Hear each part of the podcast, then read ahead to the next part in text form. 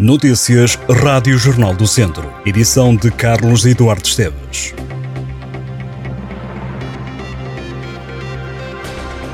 Este fim de semana decorre uma nova campanha do Banco Alimentar de Viseu. Contam-se as horas para os mais de 4 mil voluntários estarem a postos para recolher, transportar e selecionar os bens doados nos super e hipermercados do distrito. A Presidente do Banco Alimentar de Viseu, Fátima Ribeiro, diz que a instituição preferiu canalizar os recursos para dois dias e optou por não fazer uma campanha de três dias, aproveitando o feriado de 1 de dezembro desta sexta-feira. O Banco Alimentar vai marcar presença nas pequenas e grandes superfícies este sábado e domingo está já ativa a campanha Val, que permite a compra de bens através do Banco Alimentar e depois escolher para que Banco Alimentar o alimento é entregue. A instituição apoia mais de 6 mil pessoas no distrito, um apoio que não reduziu, pelo contrário. Fátima Ribeiro fala no aumento de pedidos e, ao mesmo tempo, houve casos de pessoas que deixaram de precisar do apoio do Banco Alimentar. Em dezembro do ano passado, o Banco Alimentar de Viseu alcançou as 68 toneladas de alimentos. Para este ano, a expectativa do Banco Alimentar de Viseu é crescer para as 70 toneladas. Os deputados do Parlamento aprovaram uma proposta de alteração ao Orçamento do Estado para 2024, avançada pelo PS. Passa a ser assegurado o fornecimento de pequeno almoço a alunos da Ação Social Escolar do primeiro escalão. A proposta foi aprovada durante as votações na especialidade do Orçamento do Estado. O documento foi aprovado em votação final global na quarta-feira. O Académico de Viseu recebe o Belenenses esta sexta-feira no Estádio do Fontelo. O jogo põe frente a frente duas equipas que estão na parte de baixo da tabela classificativa. O Académico tem mais dois pontos em relação ao Clube da Cruz de Cristo. Se conseguir ganhar, o Académico ganha vantagem em relação aos lugares de descida. Se perder, a equipa vizinhense cai para a zona de despromoção. O Académico Belenenses começa às 6 da tarde, hoje, no Estádio do Fontelo, em Viseu. 13 será o número de sorte para os mais apaixonados pelo futebol distrital. A 13ª jornada da Divisão de Honra tem pelo menos dois jogos de cartaz que prometem prender a atenção dos adeptos. O líder Sinfãs recebe o quarto colocado, Oliveira de Frades.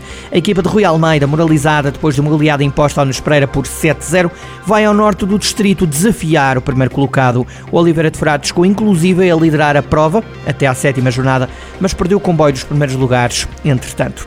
O Sinfãs tem apenas uma derrota até ao momento e chega a este jogo depois de um importante triunfo num dos campos mais difíceis de passar no futebol distrital. Na ronda anterior, o líder foi a Vildemunhos golear por 4-0.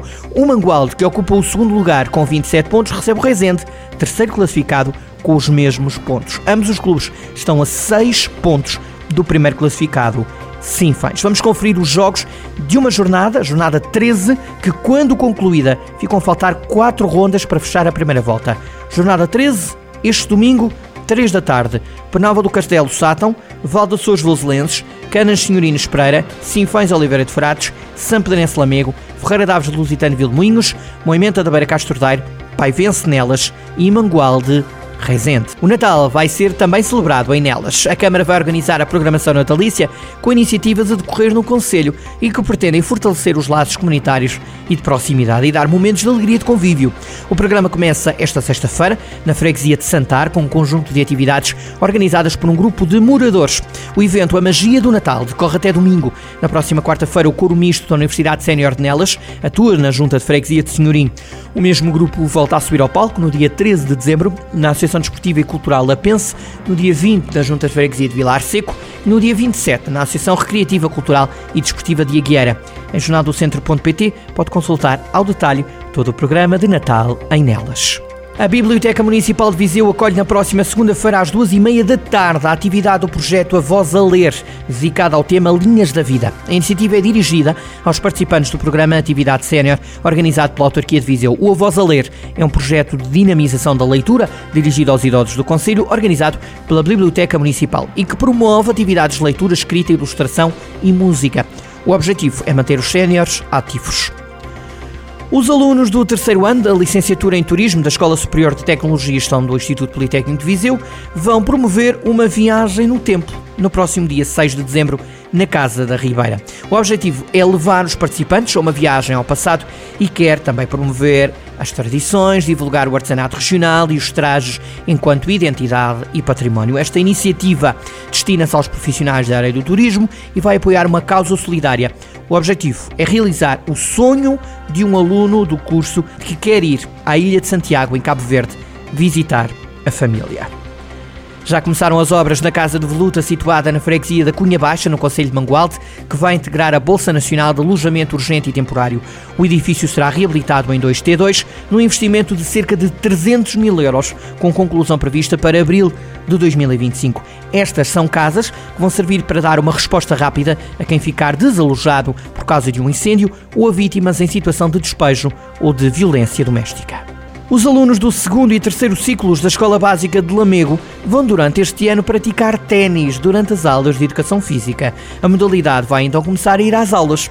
Com esta iniciativa que junta a Federação Portuguesa de Ténis, a Associação de Ténis de Viseu, Ténis School de Lamego e Agrupamento de Escolas Latino Coelho, pretende-se que os alunos tenham contacto com o ténis na escola. Os promotores da inclusão do ténis nas aulas de Educação Física defendem que esta modalidade oferece benefícios físicos e psicológicos, tais como capacidade aeróbica, força muscular, coordenação dos movimentos movimentos, velocidade, agilidade ou flexibilidade e ainda aumento da autoestima.